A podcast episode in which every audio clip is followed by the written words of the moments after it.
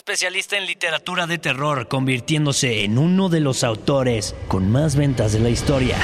Entre sus obras más importantes se encuentra Apocalipsis, La Zona Muerta, Ojos de Fuego, Maleficio, La Mitad Oscura.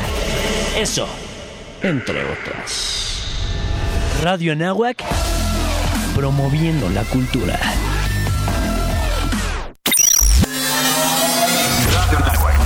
Comenzamos una emisión más. Gracias por estar en este espacio. Hola, ¿qué tal? Bienvenidos a Radio Nahuatl. De un primer bloque de música. Hola, ¿qué tal? Muy buenos días. ¿Cómo están? En el 1670 de AM. Radio Nahuac. 1670M. Transmitiendo las 24 horas del día desde la cabina Don Jaime de Arocaso. X-E-A-N-A-H. 1670M. Una estación hecha y producida por la comunidad Anahuac. Radio Nahuac. Eleva tus sentidos. Eleva tus sentidos. Eleva tus sentidos. Eleva tus sentidos. Hola, soy Alberto Ratia. Carlos Cañas, Ricardo Rangel, Rafael Molina, Marisol Huerta, Daniel Arandía, Oscar Gómez, Los Halcones de la Banca. Y estás escuchando Halcones Financieros. Atrapa el conocimiento bancario aquí, en Radio Nahuac, 1670 AM. Amplía tus sentidos.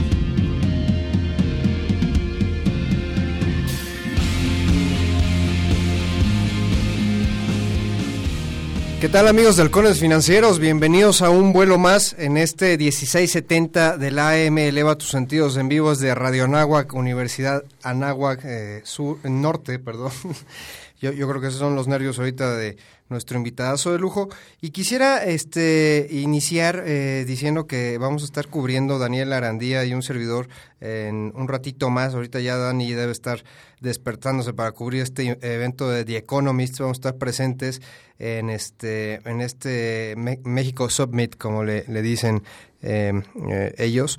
Y sobre todo lo interesante del tema es de que eh, van a estar presentes muchas figuras, tanto del gobierno eh, federal, ¿no? Y pues muchos líderes de distintos sectores de la de varias industrias, emprendedores, este medios y sobre todo que nos vamos a dar una idea muy importante, creo que en- con nuestro invitado que ahorita vamos a hablar este ya hemos platicado del tema, esta certeza de para dónde se dirige México y sobre todo en este, pues ya eh, tres cuartos para terminar el, el año, eh, nos surge mucho saber a dónde vamos en materia de economía, dónde vamos en, en, la certeza de gobernanza que hoy por hoy tanto nos atañe. Y pues vaya sobre un horizonte eh, global pues incierto a ver cómo vamos a, a evolucionar. Y quisiera iniciar este pues felicitando a una de nuestras radioescuchas, Ángela Barriga, que cumple hoy 28 años. Eh, muchas felicidades, Ángela, de parte de todos los halcones financieros. También a Lo- Lorena Ramírez y a Ivette Ramírez. Eh, les mandamos un fuerte saludo. Y pues voy a, ahora sí, iniciamos de, de lleno. Eh, tengo a un estimado y queridísimo amigo, Héctor Antonio Becerra. Él es... Eh, pues vaya, vamos a leer su currículum porque de, verdad que, que es muy enriquecedor. Eh, inicio que él es exalumno de, de aquí de la Anáhuac.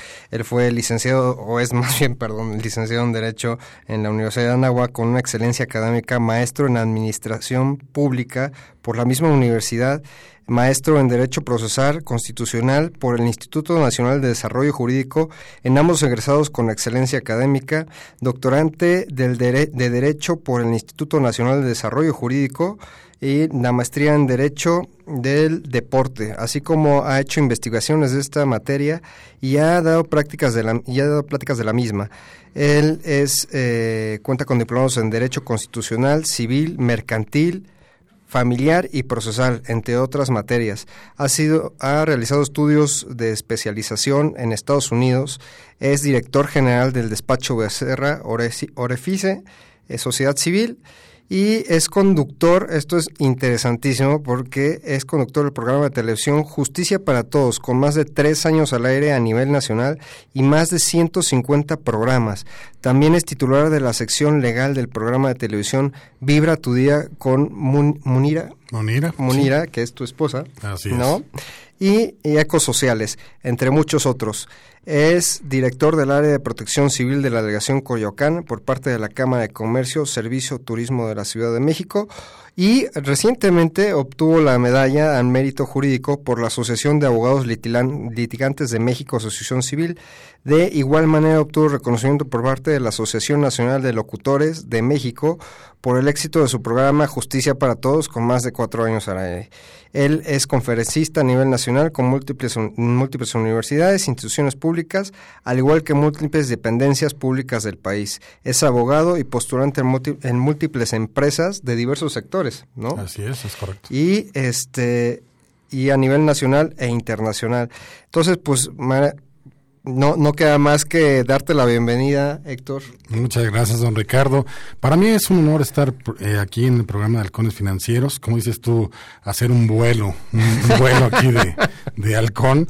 Este, de verdad, para mí es un gusto estar con todo tu auditorio y, bueno, pues para poder platicar sobre todo de los derechos, de las obligaciones en materia legal eh, que podemos llevar a cabo, ¿no? Oye, Héctor, interesantísimo. Me gustaría resaltar sobre todo tu programa. A ver, eh, muchas veces los abogados, y, hemos tenido un, un abogado muy chavo aquí, que pues tratan como que de, ser disruptivos, ¿no? En el tema ahorita de la ley fintech, etcétera. Pero pues eh, tú ya tienes todo este bagaje, toda esta experiencia. ¿Qué te, qué te orilló a tener el programa Justicia para Todos? Mira, realmente hace más o menos cinco años hacia atrás, eh, en la oficina que precedo, digamos, en la firma legal Becerra Orefice Abogados, eh, nos dimos a la tarea de entender cómo estaba México, porque siempre hemos sido muy inquietos ahí en la firma legal y siempre hemos estado, pues digamos que siendo servidores sociales, no, no servidores públicos, sino servidores sociales, porque eso somos los abogados muchas veces, que eso bien lo mencionaba mi, mi abuelo, que en paz descanse, eh, de, de cómo ayudar a este México, ¿no? Que pasa por miles de cosas México en diferentes etapas de, de la vida, de la historia, de los años. Y hace cinco años me di a la tarea totalmente de ver eh, un análisis, pero pormenorizado, de la sociedad mexicana y vi que lamentablemente la gente no tiene conocimiento de sus derechos y de sus obligaciones, en materia legal eh, hablando, ¿no? Como tal. Eh, no era posible que le vieran la cara eh, ciertos abogados coyotes como tal a personas, o sea que a lo mejor querías tú tramitar una copia certificada y te decían que son cinco mil pesos, cuando a lo mejor costaba seis pesos la copia certificada. Y la verdad es que empecé a ver una serie de, de actos que van en contra de toda la sociedad y quise crear un programa de televisión que se llama, y que actualmente sigue, como bien tú lo refieres, que se llama Justicia para Todos. Este programa es un programa que lo que hace es que la gente conozca más allá de sus derechos, de sus obligaciones. Y, y digo, repito mucho esta palabra, porque, estas palabras, ¿por qué razón? Porque de verdad quiero que se les encripte a toda la gente esta parte de que eh, de verdad conozcan, porque lo, lo más bonito de la vida es saber qué puedo hacer y qué estoy obligado a hacer, ¿no? Como, como tal, porque si vivimos en una sociedad y pues también tenemos obligaciones, lamentablemente, pero, pero se tiene que llevar a cabo. De ahí, eh, este programa eh, tiene una diferencia, no es un programa técnico, no es un programa en el cual yo hable de puras cuestiones jurídicas para puros abogados, es un programa que cualquier persona lo puede ver, hasta los niños lo pueden ver y realmente te aseguro que hasta los niños lo van a comprender porque lo hacemos de una forma, en un lenguaje eh, que cualquier persona lo puede entender perfectamente, nos concentramos en el punto principal del problema, de lo que es, porque si empezamos con la parte teórica, histórica y demás, pues nunca vamos a terminar en un programa de televisión.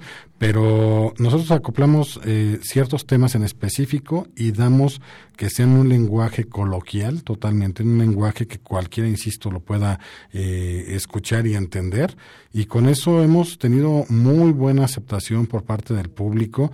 Eh, estamos ya llegando ahorita a los 10 mil suscriptores. La verdad es que nunca le hemos apostado a, a, a, esta parte del YouTube. porque nosotros somos de transmisión, digamos, nacional, estamos en Total Play en el 165, y, pero bueno, pues por X razón la producción decidió subirlo a redes sociales y me sorprendió mucho que ha llegado a 10 mil suscriptores, entonces quiere decir que 10 mil personas están interesadas en escuchar cuáles son los problemas legales y cómo pueden, insisto, conocer sus derechos y obligaciones de una forma clara, sencilla y objetiva, ¿no? Como tal. Y bueno, esta, esto, insisto, nació hace cinco años. Hemos tenido ya ahorita más de ciento y tantos programas al aire. Hemos tocado cualquier cantidad de, de temas que se te ocurra. Por ejemplo, eh, uno que nunca se me va a olvidar es la tauromaquia, eh, los cazadores, si es bueno esto de la cacería deportiva no es, la parte de este la adopción de las personas este de, del mismo género digamos. Este hay temas que luego uno dice oye pero a poco tú abordaste ese tema pues sí los tuve que abordar y ni modo no o sea pero llegas a muchas conclusiones muy buenas y de temas que a lo mejor no conocía yo en lo particular como abogado postulante o litigante que también le, le llaman. La verdad es que muchas veces no conoces ese tipo de, de temas no por ejemplo el fracking en México no qué es esto de la figura del fracking la perforación que se hace para extraer ciertos gases para la industria eh, energética y todo esto pues sí medio ubicas cosas, pero no, no te metes a detalle, pero ya cuando llegan los expertos y te dicen exactamente qué es, sí te asombra porque es una cátedra cada vez. Yo, yo voy siempre muy contento a los programas porque de verdad siempre son enriquecedores en cuanto a conocimiento se refiere y siempre me dejan algo, algo que pensar. Oye, Héctor, pero también tuviste, eh, di- digo, el espíritu de- del programa es ayudar a la gente y me acuerdo muy bien de un, un tema que, que comentaste precisamente en cuando te dieron la, la medalla ahí de, de abogados litigantes, eh, de cómo ayudaste a, una persona, ¿no? ¿Nos podías platicar este un poquito? Claro.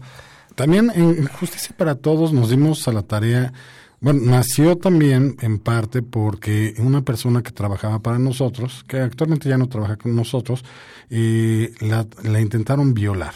Intentaron violarla, ella vive allá por Ecatepec de Morelos, en el Estado de México. Este, ella llevaba ya más o menos como cuatro años eh, trabajando con nosotros en el área penal, digamos en la división de materia penal.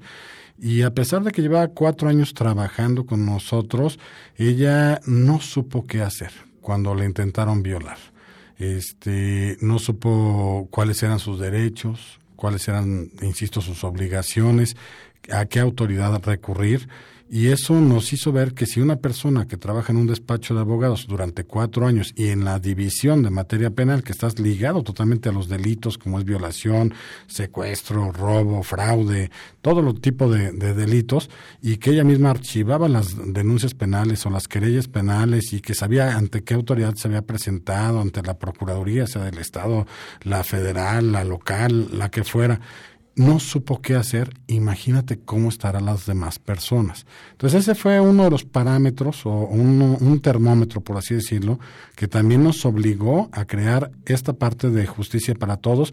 Nosotros siempre hemos tratado de innovar en, en, en la firma legal porque aparte veíamos que ya se estaba eh, dando toda esta apertura a las redes sociales y nosotros lo que quisimos es tratar de hacer más sencillo a toda la gente eh, el que conocieran, insisto, derechos y obligaciones, vuelvo a repetir derechos y obligaciones, pero la cuestión aquí es que eh, mucha gente prefiere conocer las cosas ya sea por un video, por una audio, y se le quedan más metidos. De verdad, yo eh, he tenido muchas eh, felicitaciones en redes sociales, en llamadas de diferentes universidades de por favor ven a platicar, porque la gente quiere platicar contigo, porque les es muy fácil eh, conocer todos los temas legales, pero siempre y cuando tú los expongas, porque si nos vamos a la parte muy teórica, la gente dice, no, es que ya, ya me estoy durmiendo con esta parte, ¿no? Sí, claro. Entonces, este, yo, yo creo que siempre y cuando lo hables eh, de una forma clara y concisa,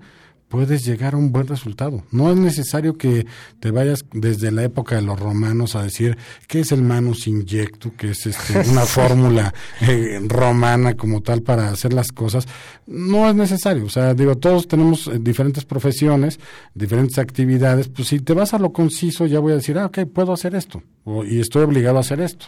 O sea, yo, yo sí creo que, que deben de conocer un poquito más, ver este programa de Justicia para Todos, de verdad, suscríbanse al canal, los que no tengas Total Play, eh, ahí en YouTube, porque de verdad eh, siempre les va a dejar algo bueno. O sea, es, es increíble que no sepamos cómo defendernos ante la vida y más que estamos viviendo ahorita la 4T. Digo, yo eh, respeto la creencia de, de, cualquier persona a nivel político, pero esta 4T viene a revolucionar todo, a cambiar todo, y sí debemos, debemos estar prevenidos. En debemos cosas, estar ¿no? prevenidos eh, en muchas cosas. Eh, digo, ahorita no me puedes tú decir que, ay, es que yo no sabía que habían hecho estos cambios en materia legal o algo. Ahorita las redes sociales, ya el que quiere saber algo, puedes verlo en video, en audio, todo, nomás buscando tantito en internet, puedes buscar cualquier tema y te puedes documentar. Entonces, por falta de conocimiento o de, de, de información, sobra. La verdad es que ahorita todo lo que quieras sobre la información es nada más cuestión de buscarlo y los, los, los temas legales la verdad es que son muy importantes. Eh, digo, siempre es necesario tener un abogado eh, en casa o, o, de planta o, o que tengas algún... De cabecera como de, el médico. De ¿no? cabecera, porque él te va a hacer un traje a la medida de tus problemas.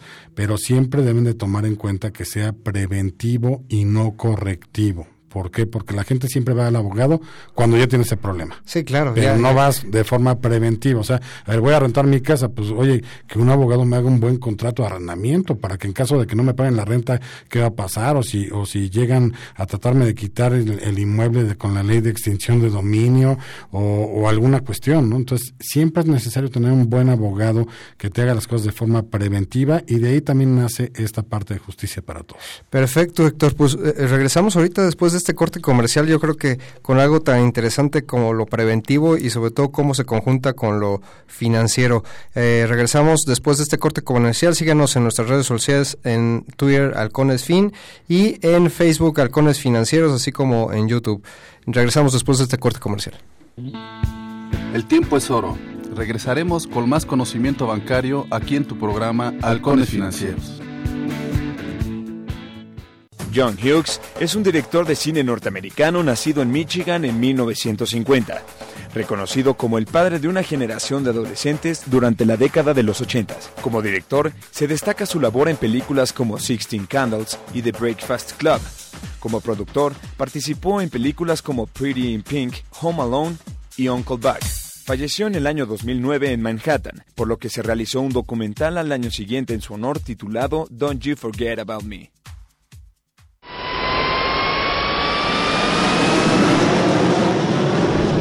Señores pasajeros, su atención por favor. Los invitamos a nuestros vuelos radiofónicos de primera clase, en los que tenemos el gusto de ofrecerles recetas culinarias, noticias, destinos turísticos, vivencias, tips de viaje, sugerencias y mucho más. Primera clase, aquí en Radio Anáhuac, 1670 de AM. Amplía tus sentidos. Los siguientes contenidos no son responsabilidad de la Universidad de Anáhuac ni de esta estación. En este periodo electoral, la Fiscalía General de Justicia del Estado de México, a través de la Fiscalía Especializada en Materia de Delitos Electorales, te brinda atención en caso de ser testigo o víctima de un delito electoral. Ofrecerte dinero a cambio de tu voto, recoger tu credencial para votar, condicionar tu voto mediante cualquier presión o amenaza, son solo algunos de ellos. Infórmate. Cualquier anomalía, repórtala al 01800 7028 770 en nuestras redes sociales o en la aplicación móvil FGJ Domex, disponible de manera gratuita. La experiencia cultural más importante del año está por comenzar. El Festival Internacional Cervantino trae para ti 2.000 artistas de todo el mundo, con Canadá y el estado de Guerrero como invitados. Del 9 al 27 de octubre. Ven a compartir la magia y la fiesta en las calles y recintos de Guanajuato. Consulta la programación en festivalcervantino.gov.mx o en redes sociales. Secretaría de Cultura. Gobierno de México. Sí, a veces sientes que no hay salida. Que nadie te oye. Ni te ve, ni le importa si estás triste o enojado. O a lo mejor no quieres decir nada. Porque no sabes qué te está pasando. Pero siempre hay opciones. Si necesitas ayuda, búscanos. Arroba línea de guion bajo la vida en Twitter o la línea de la vida en Messenger de Facebook. Aquí te, te escuchamos cualquier día a cualquier hora. Juntos por la paz. Estrategia Nacional para la Prevención de las Adicciones. Gobierno de México. Los halcones financieros están aterrizando aquí en Radio Anáhuac 1670 AM. Amplía tus sentidos. ¿Qué tal amigos? Pues regresamos después de este corte comercial. Estamos con el mismísimo Héctor Becerra y pues vamos a, platicar un poquito de tu despacho y, y sobre todo en temas prácticos. Eh, habíamos platicado un poquito de, pues vaya, de la prevención que debe uno de tener como uh, ciudadano, ¿no? En cualquier nivel. Eh, de, de, de, tener a la parte legal. Y creo que hoy por hoy, como dices tú, estamos pasando por un tiempo de volatilidad, de incertidumbre. Eh, muchas veces eh, va, vamos a tocar el tema sobre todo de, de, la cobranza. Ahorita vamos a, a hacer esa esa dupla que, que, que me, me, gusta mucho meter la parte financiera y la parte legal. Claro. Este, sobre todo, hoy los empresarios en este horizonte, pues por querer vender, por querer eh, generar esas ganancias que, que pues, es la base de, la empresa, pero que también eh, si no se sabe cobrar, pues eh, por mucho que venda la empresa, pues al rato tienes problemas de flujo, etcétera. Entonces, que, quería preguntarte, sobre todo a nivel legal, vamos a partir del punto de vista legal, ¿cómo se, se ¿Cómo está el ecosistema hoy por hoy legal en materia de, de, de, de cobranza en México? Mira, es, es muy, muy simple, pero a la vez muy complejo la parte de que lamentablemente ves al abogado como gente de staff, o gente que te va a resolver problemas cuando ya está el niño ahogado. Insisto, no hay esa parte de la prevención. Lo ideal es que siempre haya la prevención y más porque si vas a generar tú ventas de cosas, pues que sea una venta, normalmente lo que quieres es una venta perfecta, que es vendo, pero también cobro, ¿no? Claro. Y, y de ahí ya, ya completo ese círculo. Lamentablemente, y como tú bien lo refieres, eh, uno llega, vende, pero luego no documenta bien esa venta. ¿A qué quiero decir con, con, esta parte de no documenta bien la, la, venta? Que a lo mejor las facturas que tú emitiste nunca las mandaste al correo oportuno o las mandaste a un correo electrónico que cualquiera puede crear, un Gmail, Hotmail, Yahoo, lo que sea, y que al rato en un juicio pues no me sirve mucho a mí para demostrar que si bien es cierto te entregué la mercancía, producto, lo que sea, pero que aparte las facturas que te las mandé a un correo electrónico cualquiera que sea. Y la otra parte, sus abogados van a decir, oye, este, no, a mí nunca me llegó esa factura y no es cierto, y no viene ninguna firma, ningún sello, ninguna fecha, nada que pueda decir que sí me entregaste a mí esos productos o me diste ese servicio. Entonces un, uno empieza con la incertidumbre de decir, bueno, y entonces ahora cómo demuestro, porque, o sea, nos vamos a la parte de la realidad este, jurídica y la realidad este, verdadera, por así decirlo, ¿no?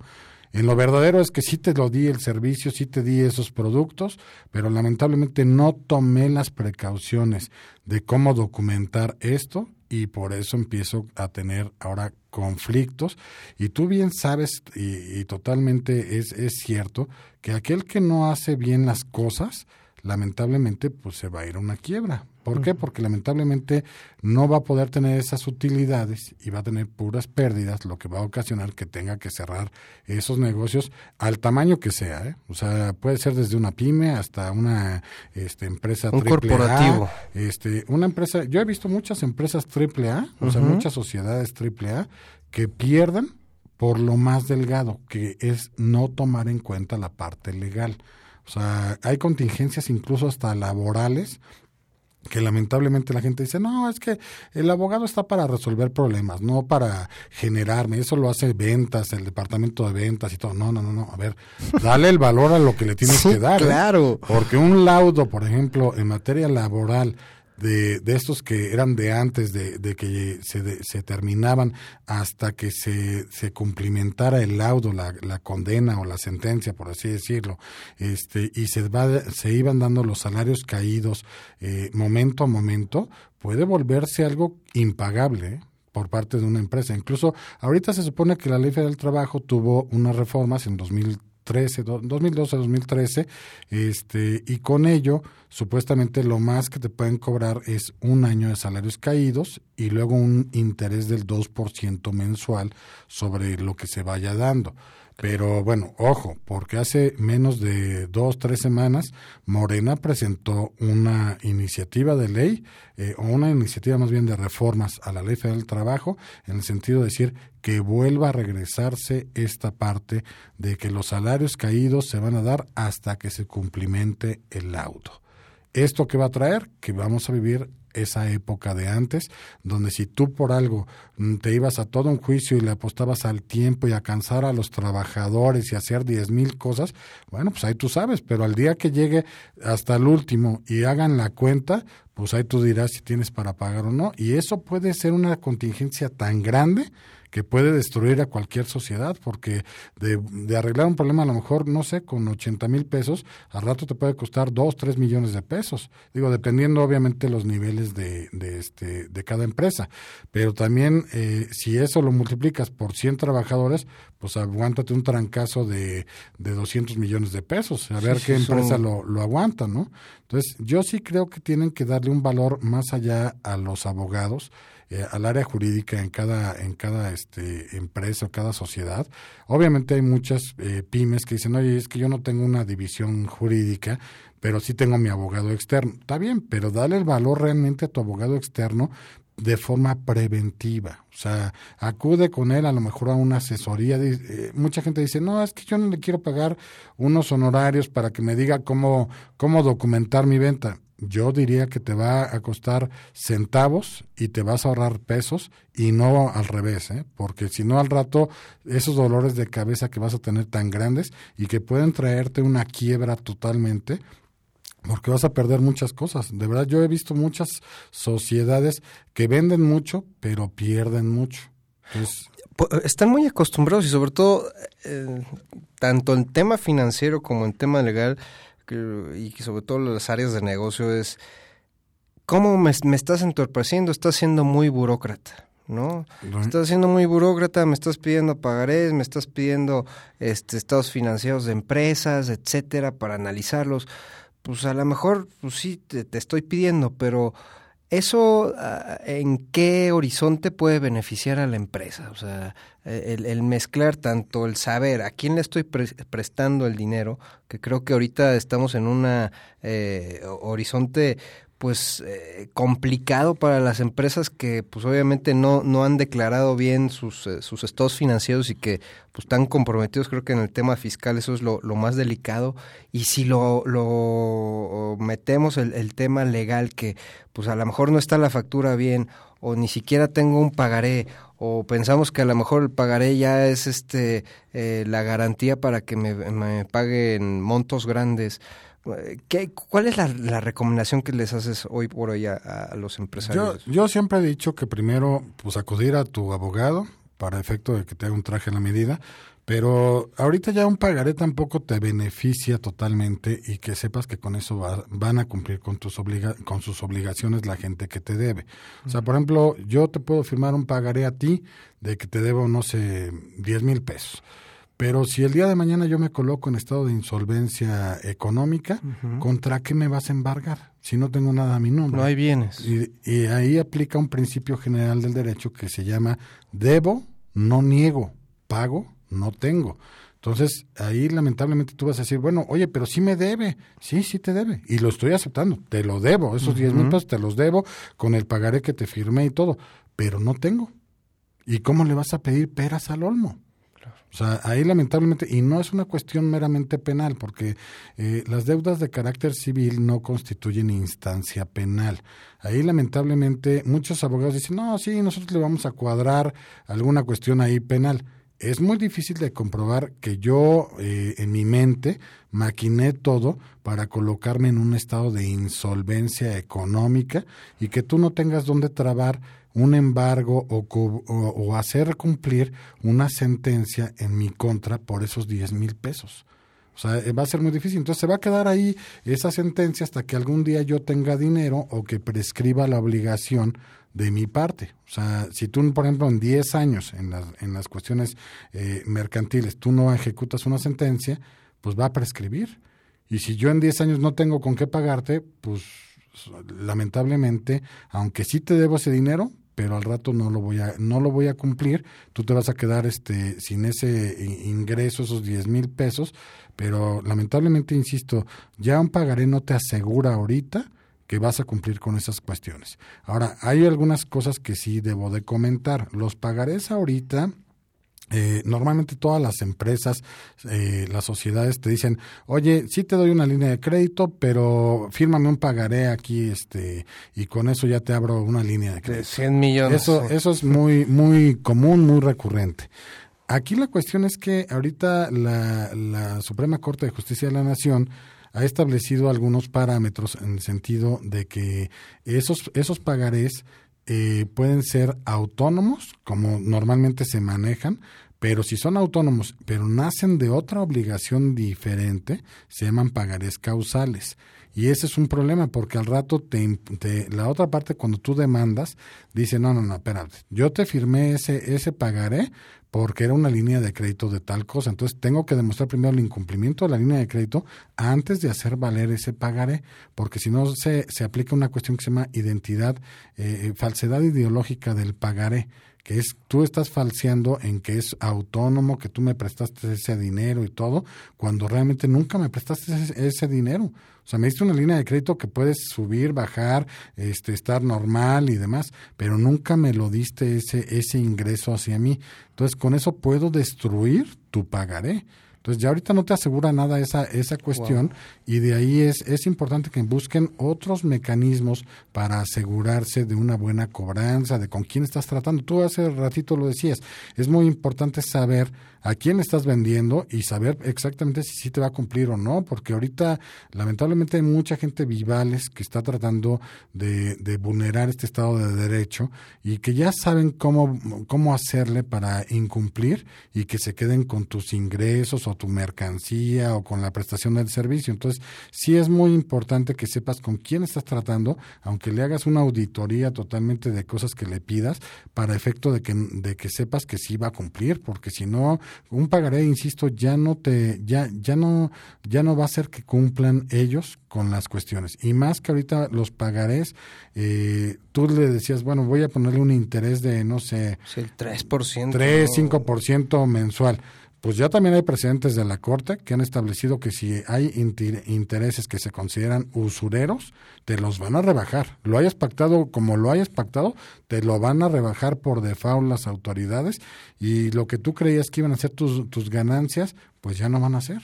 Es difícil para eh, una empresa el decir, bueno, yo supongamos que tú, tú me prestas a mí, Héctor, y yo te presento mis estados financieros, mis declaraciones que tienen flujo, que tienen una utilidad, que tienen la solvencia financiera para, eh, digamos, para garantizar la línea que me, que me vas a prestar de, en producto o, o, lo que sea.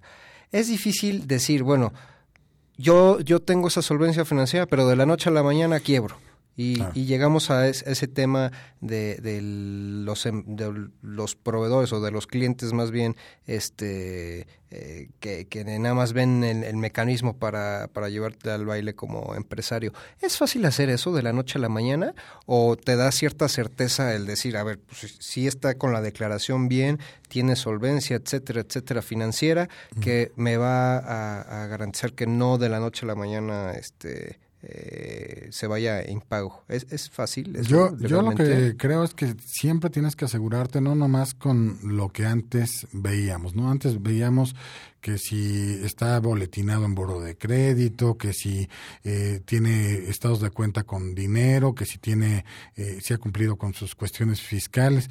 Yo diría que ya te, te fijes tanto en las herramientas eh, que tenemos ahorita, como son redes sociales, para saber uh -huh. quiénes son los accionistas, quién es el administrador único, quién está contrayendo las obligaciones y si sí realmente está facultado para ello, porque digo, muchas veces firma una persona que ni siquiera está facultado y que al rato tienes que estarte yendo a un juicio para demostrar que una persona que trabaja para Patito SADCB, Ajá. este, a lo mejor tenía un poder para pleitos y cobranzas y suscribió pagarés y tiene que tener un poder especial para firmar esos pagarés. Pero como uno no sabía, dice, bueno, es que yo creí que sí, este, sí, sí podía obligar a la empresa. No, pues no lo puede obligar porque tenía un poder nada más para pleitos y cobranzas, no para firmar cualquier compromiso de parte de la sociedad. Entonces, sí creo que debemos de, poner mucha atención, insisto, con tus abogados.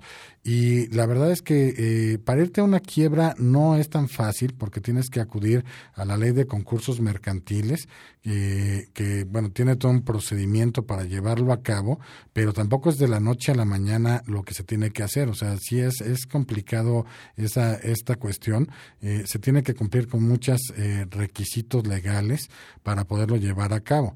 De ahí, eh, si, si bien es cierto, una persona puede incumplir con sus obligaciones, legalmente hablando, para que se vaya a una quiebra, tiene que eh, acudir a un procedimiento más o menos de un año para poderse ir a, a esta cuestión de una quiebra legalmente hablando, no una quiebra eh, de la que conocemos de, pues ya me quedé sin dinero, ya a ver qué pasa, no, no, eso no es una quiebra legal, eso es una quiebra de hecho como tal, ¿no? O sea, no tienes el dinero, pero legalmente hablando para que todos se te reconozcan los acreedores, eh, que sí efectivamente tú no te colocaste en un estado provocado por ti de insolvencia, tiene que haber sido declarado por una autoridad. Entonces ahí yo creo que puedes hacer valer las cosas, pero la verdad sí tienes que este, eh, fijarte bien a quién estás vendiendo para que sepas perfectamente que sí te va a cubrir con, con su obligación de pago de las cosas, porque si no estás condenado a tener mucha cartera vencida de pago y que al rato pues eso puede ser un detonante y una contingencia tan grande que haga que pues vas vas a, a, declararte en total quiebra porque no vas a tener esos ingresos, esas utilidades y ese retorno de, los gananciales que tú querías, ¿no? Como tal. Perfecto, Héctor. Y, y digo, es, creo que vamos a, a, un corte comercial. Regresamos eh, después de este corte. Por favor, Héctor, compártenos tus redes sociales de claro que Justicia sí. para Todos. Bueno, en Justicia para Todos estamos en YouTube como Justicia para Todos. Es un canal ahí de, de, de, YouTube que ahí pueden ver todos los videos. Déjenos todos sus mensajes y todos son atendidos. Si no, en Facebook y en Twitter nos encuentran bajo el nombre Justicia para Todos TV. Nada más hay que agregarle al TV al final, Justicia para Todos TV. De verdad, déjenos todos los comentarios porque nosotros sí contestamos y hacemos que este pues que cualquier duda la podemos este ahí resolver. Perfecto, regresamos después de este corte comercial, Héctor. Muchas gracias. El tiempo es oro. Regresaremos con más conocimiento bancario aquí en tu programa Halcones Financieros. ¿Te gustaría practicar algún deporte? La Escuela de Ciencias del Deporte ofrece sus modernas y multitudinarias instalaciones, contando con campos profesionales para fútbol, soccer y fútbol americano, un gimnasio, pista de atletismo, canchas de tenis, básquetbol y voleibol, entre muchas otras. Para mayores informes, dirígete con el maestro Marco Antonio Villalbazo Hernández al teléfono 5627-0210, extensión 8440 y 8476. O visita nuestro sitio en internet www.anahuac.mx diagonal Ciencias del Deporte. Universidad Anáhuac, formando líderes de acción positiva. En Radio Nahuac nos gusta estar presente en todos lados. Síguenos en nuestras redes sociales. Facebook, Radio Nahuac. Twitter, arroba Radio Anáhuac AM. Instagram, Radio Anáhuac 1670. Ya lo sabes, Radio Nahuac. Eleva tus sentidos. El mercado de la Merced toma su nombre por el barrio donde se encuentra. En 1594 se estableció el monasterio de Nuestra Señora de la Merced de la Redención de los Cautivos, que coloquialmente se le llama el Monasterio de la Merced. En los años 30 del siglo XX, la Merced acogió a numerosos inmigrantes procedentes del campo, dándoles hogar y trabajo en su mercado. Para la década de los 50, el antiguo mercado fue demolido y en 1957 fue construido con el diseño del arquitecto Enrique del Moral, el nuevo mercado de la Merced, al costado oriente de Avenida Anillo de Circunvalación. A partir de entonces, la Merced se constituyó como el principal mercado de productos perecederos del país, hasta la construcción de la actual central de abasto. La antigüedad del barrio ha propiciado la creación de numerosas leyendas como la de Doña Esperanza Goyeneche de Ruiz García, cuya figura, dicen, aparecía en algunos callejones después de su muerte, ocurrida en trágicas condiciones. Existen momentos en la vida que no sabemos hacia dónde ir. Qué mejor que alguien nos ayude para retomar el camino correcto. No te pierdas todos los miércoles de 5 a 6 de la tarde. Coordenadas de vida. Por Radio Nahuac. Eleva tus sentidos. Los halcones financieros están aterrizando aquí en Radio Anáhuac 1670 AM. Amplía tus sentidos. Bueno, pues regresamos nuevamente. Bienvenidos aquí a su programa Halcones Financieros. Estamos con Héctor Becerra. Héctor, estamos platicando sobre los mecanismos para cualquier empresario, no ya sea pyme, corporativo, el que sea, y robustecer un poquito el tema de las eh, del proceso de crédito. Ya hablamos de los pagarés. Ahora, eh, ¿cuál es la, visión, por ejemplo, eh, en el caso de, de los cheques posfechados? O sea, se acostumbra mucho hoy por hoy, este, eh, o más bien no hoy por hoy, sino hace muchos años era común el cheque posfechado. Había empresas que decían, ay, este, dejamos el cheque posfechado y eso ya es una garantía, ya tenemos una certeza ahí de, de, cobro. cobro, ¿no? Claro. Ahí, bueno, ya los cheques normalmente ya están tratando de ir a la baja, digamos. O sea, ya, ya todo el mundo es más de las operaciones este, en línea, ¿no? Las transferencias electrónicas y toda esta parte. Pero digo, sigue habiendo todavía mucho esto de, como, como bien tú lo señalas, de los cheques posfechados. Pero hay varias cuestiones que se tienen que platicar en torno a ello. O sea, no te aseguran tampoco el, el cobro. ¿Por qué? Porque yo te puedo dar un cheque de una cuenta que al rato lo, cancelo, digo que se me extravió la chequera, se me extravió el cheque y pues no lo vas a poder cobrar y tampoco es que yo te esté tratando de manejar ahí un supuesto fraude. ¿Por qué razón? Porque no es lo mismo decir que no se le pague tal cheque a tal persona o que no tenga fondos y no es lo mismo el hecho de decir, es que se me, se me extravió la chequera, se me extravió ese cheque, se me extravió tal cosa. Entonces ahí eh, cambian las cuestiones para efectos legales, ¿no? Eso por un lado. Por el otro lado está la parte de los cheques sin fondos. Los cheques sin fondos también tienen sus, eh, sus este, aristas o sus bemoles, como cuáles serían. Eh, un cheque sin fondos, si tú no lo cobras dentro de los 15 días hábiles siguientes a la fecha de su expedición, es un cheque que ah, si tú lo cobras, supongamos que yo firmo el día primero de, del mes un cheque a tu favor por, no sé, 10 mil pesos. Pero luego te digo, oye, ¿sabes qué, Ricardo? Este, ese cheque cóbralo a finales del mes. Si tú no lo metiste dentro de los 15 días hábiles siguientes ese cheque a, cobro como tal para el protesto, es un cheque que después cuando tú lo trates de, meter a la cuenta para protestarlo, no se configura la acción penal como tal. ¿Por qué razón? Porque pasaron más de los 15 días eh, que yo debí de haber mantenido los recursos en esa cuenta bancaria para poderte fondear ese cheque. Entonces la gente puede decir, bueno, te dejo el cheque, pero si lo cobras a final de mes ya no va a ser una cuestión penal. Civilmente hablando o mercantilmente hablando, sí vas a poder recurrir al, al juicio este, ejecutivo mercantil o al juicio ordinario mercantil, pero no vas a poderlo hacer en la forma penal.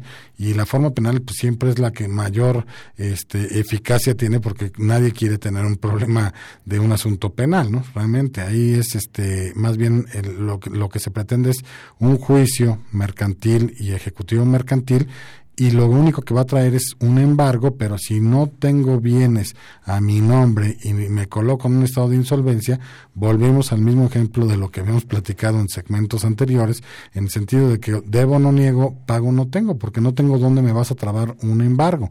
Entonces, los cheques posfechados ya no son ahorita tampoco garantía de esa parte.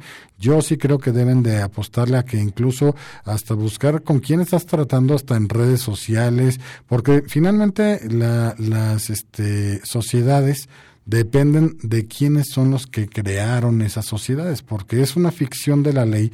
Las sociedades que si bien es cierto tienen personalidad jurídica y patrimonio propio, cualquier sociedad, también tuvo que haber habido alguien que las formara y investigar a esas personas con quien estás tú tratando para saber que sean honorables, que si van a cumplir con sus cuestiones, que no son vivales de nada más tratarte de ver cómo te sacan algún producto, algún servicio y que al rato no lo vayan a pagar.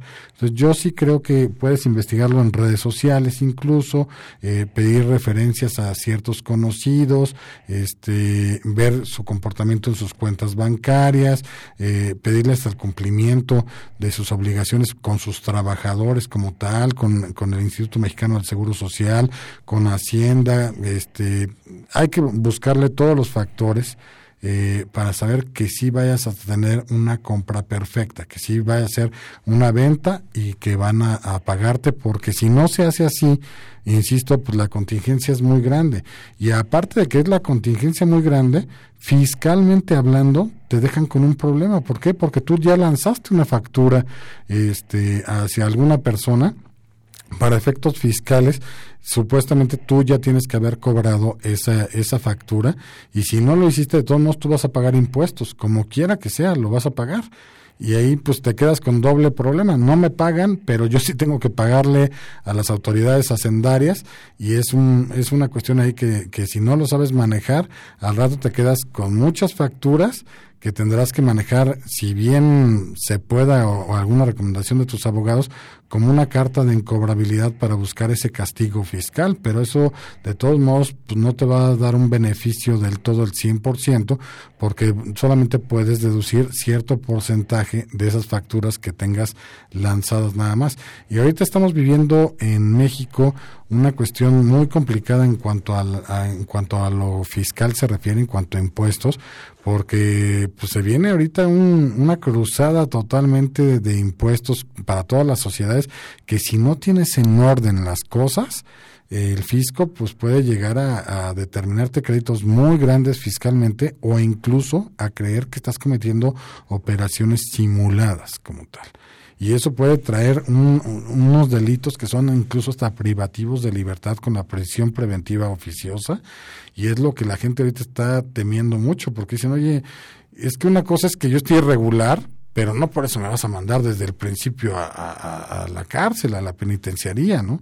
Entonces, ahí debe uno de, de, poner en orden sus cosas, tanto contablemente como con sus abogados, para saber cuáles son mi estrategia fiscalmente hablando para, para denunciarlo, digamos, ante las autoridades fiscales, porque lamentablemente este, este cruce con, con Hacienda, si no se hace como ellos quieran, va a ser un problema muy grande para cualquier sociedad, sea del tamaño que sea. ¿eh? O sea, puedes tener hasta una fondita como tal, pero si no haces bien tus cosas fiscalmente, estás o evadiendo o defraudando fiscalmente y necesitas la ayuda de un abogado tanto preventivo como posiblemente en un futuro correctivamente.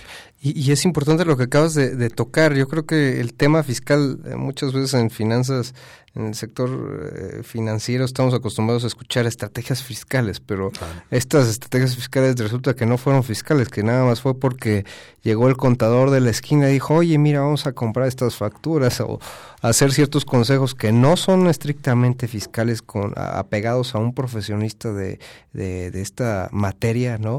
Y que pues ahora sí que eh, la misma inercia del mercado, la misma generación de ventas, pues dejó que esos pequeños negocios pues siguieran eh, generando esa eh, pues vaya eh, mala forma de ver y ahorita pues es a lo que nos encontramos hoy por hoy. Yo, yo respeto mucho la actividad de los contadores, pero sí deberíamos de, de dejar muy en claro, ¿no? O sea, ellos manejan el área contable, uh -huh. porque muchos de los contadores lamentablemente creen que son abogados y que ellos pueden diseñar una estrategia fiscal, legalmente hablando, y eso yo creo que debe de ser parte de los abogados, fiscalistas, o sea, gente especializada, para efecto de que se haga una planeación completa, porque un contador, digo, a ellos los enseñan para ciertas cuestiones, no para ser abogado con una estrategia legalmente hablando.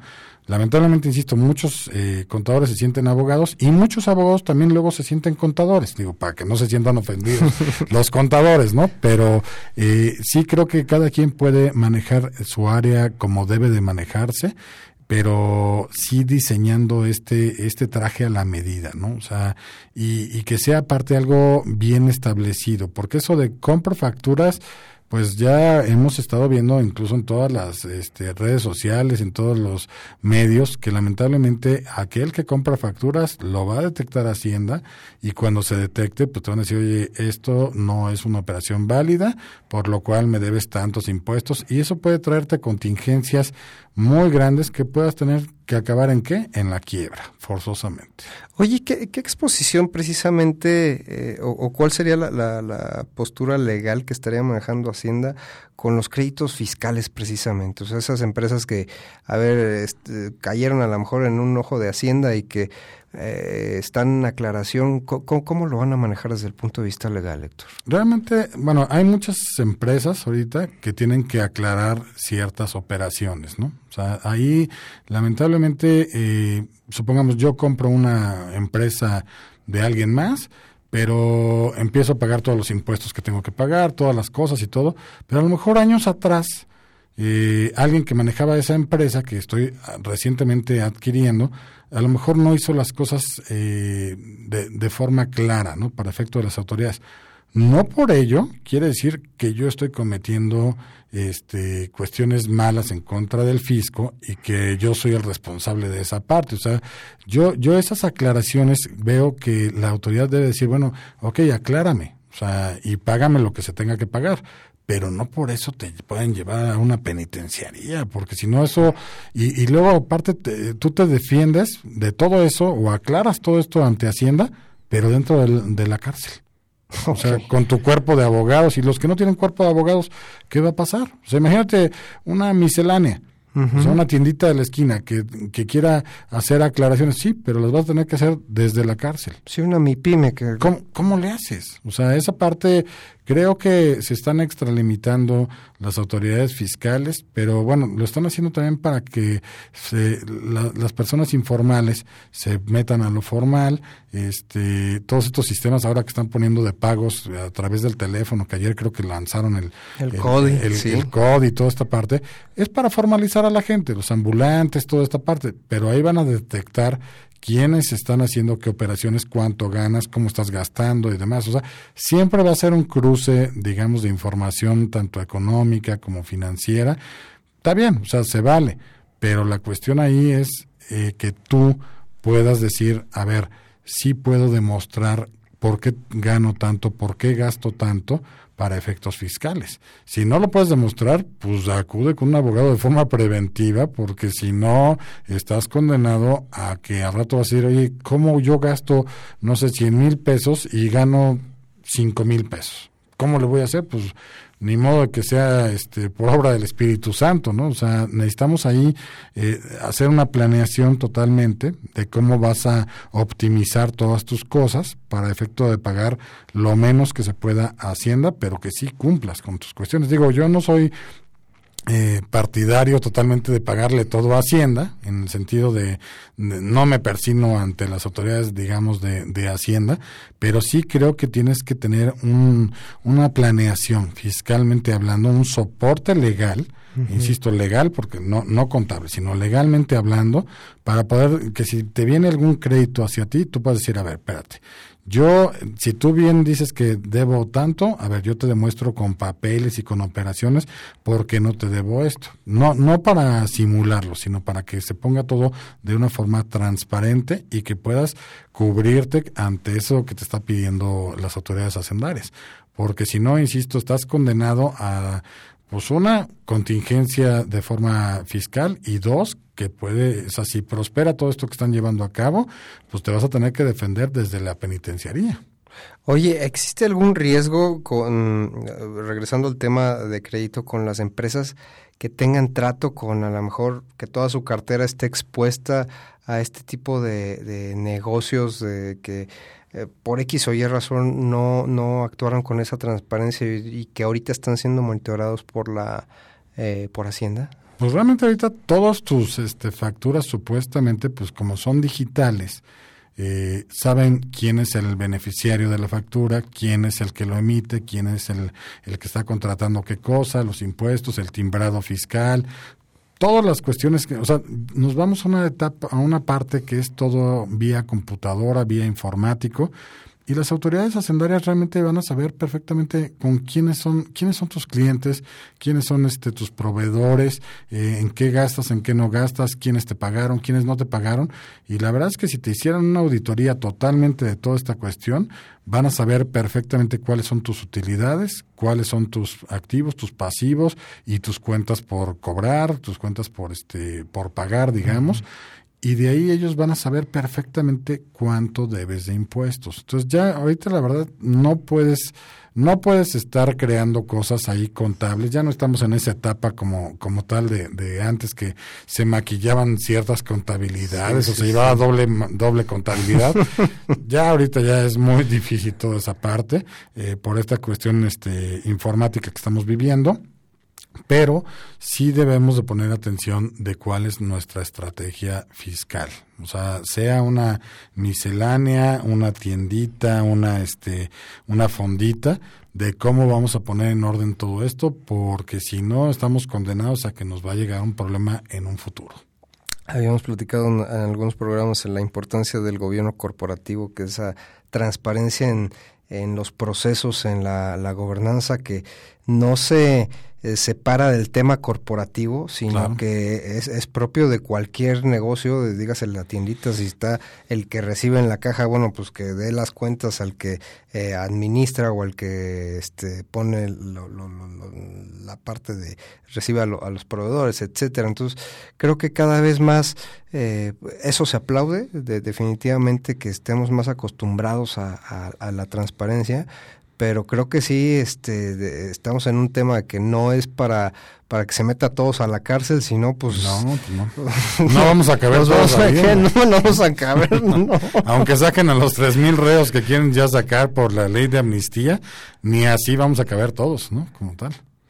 Yo, mira, yo lo que sí te diría de, del gobierno corporativo y toda esta parte, yo lo veo bastante bien, que haya gobierno corporativo y que haya compliance y haya toda esta parte, porque la verdad es que sí muchas empresas se pierden en que no saben cuántos pagarés tienen por ahí sueltos, no llevan un control, un registro de todos los pagarés que se suscriben y a veces no sabes en manos de quién están llegando esos pagarés o qué pueden hacer y, y si no lo tienes en tu radar, digamos tú como sociedad, al rato pues te van a meter ahí un gol, ¿eh? O sea, totalmente de, cobros y son contingencias que pueden eh, al rato este, meterse en un problema que te lleve a, una quiebra. Entonces sí es importante tener este gobierno corporativo, esta transparencia, pero digo, lamentablemente, pues sí necesitas el apoyo totalmente de un abogado para poderlo establecer y que vaya a buen puerto esta parte. Perfecto, Héctor. Pues ya finalizamos el programa, nos quedamos con muchas ganas de seguir platicando, se nos fue rapidísimo la hora. Por favor, compártenos tus redes sociales nuevamente para que el público te... Yo primero quisiera mandarle un saludo a mi esposa, a mis hijas, porque están a punto de entrar seguramente a, sus escuelas. Este, saben que las amo y pues bueno, les mando un saludo donde quiera que estén ahorita. Eh, mis redes sociales, insisto, eh, YouTube está Justicia para Todos en YouTube, en Facebook y en Twitter eh, nos encontramos bajo el nombre Justicia para Todos TV, al final ponerle nada más el TV. Y de verdad, eh, todas las inquietudes siempre son bien recibidas por nosotros, siempre estamos resolviéndolas y nosotros sí contestamos, ¿eh? porque mucha gente dice, oye, es que yo escribí hace dos años y nadie me contestó. No, nosotros sí contestamos de forma inmediata.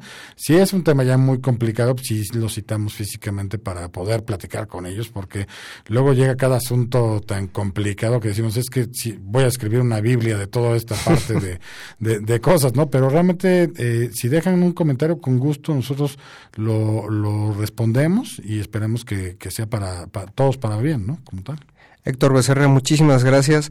Eh, nos vemos la próxima semana. No se pierdan, síganos en redes sociales. Ahorita vamos a estar cubriendo el evento de The Economist con todo lo que México pues vislumbra para este eh, término de año y lo, horizonte a, mediano y largo plazo. Nos vemos la próxima semana, amigos. Un abrazo. Halcones Financieros 1670M, Radio Nahuac. Amplía, eleva tus sentidos. El vuelo terminó por hoy. Halcones Financieros es una producción de la Asociación de Egresados de la Maestría Internacional en Banca y Mercados Financieros. Atrapa el conocimiento bancario aquí, en Radio Anáhuac, 1670 AM. Amplía tus sentidos.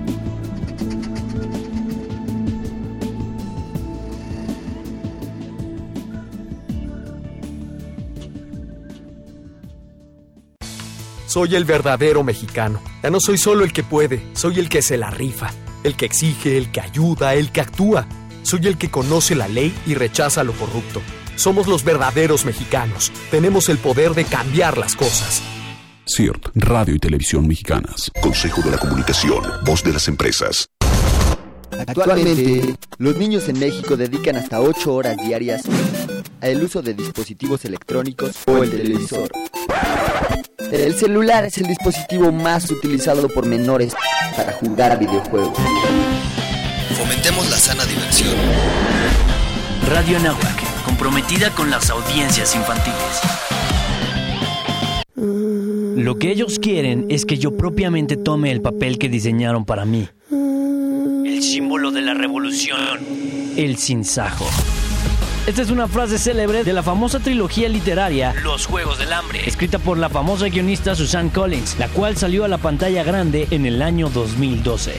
Susan Collins comenzó su carrera literaria en 1991 como guionista en programas de televisión para niños y en 2003 publicó su primer novela, Gregor, Las Tierras Bajas. Fue en 2008 cuando la escritora publicó la primera parte de la trilogía Los Juegos del Hambre, la cual ha conseguido vender más de 11 millones de ejemplares en todo el mundo, por lo que se coloca como una de las sagas más vendidas de la historia de la literatura. Radio Nahuac, promoviendo la lectura.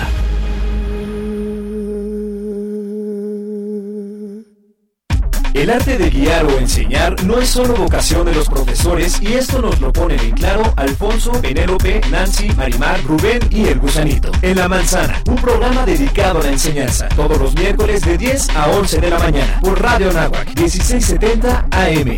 Amplía tus sentidos. En Radio Nahuac nos gusta apoyar a todos nuestros alumnos de cualquier manera, incluso en tu servicio social. Si estás por terminar tu carrera, acércate con nosotros para poder realizar tu servicio por 240 o las 480 horas. Aquí tendrás horarios flexibles donde apoyarás en cabina de producción y transmisión, así como los enlaces especiales en el día OV y el View. Acércate con nosotros y realiza tu servicio social en Radio Nahuac. Amplía tus sentidos. Radio Nahuac. X. Comenzamos una emisión más. Gracias por estar en este espacio. Hola, ¿qué tal? Bienvenidos a Radio Nahuac. N. De un primer bloque de música. Hola, ¿qué tal? Muy buenos días. ¿Cómo están? En el 1670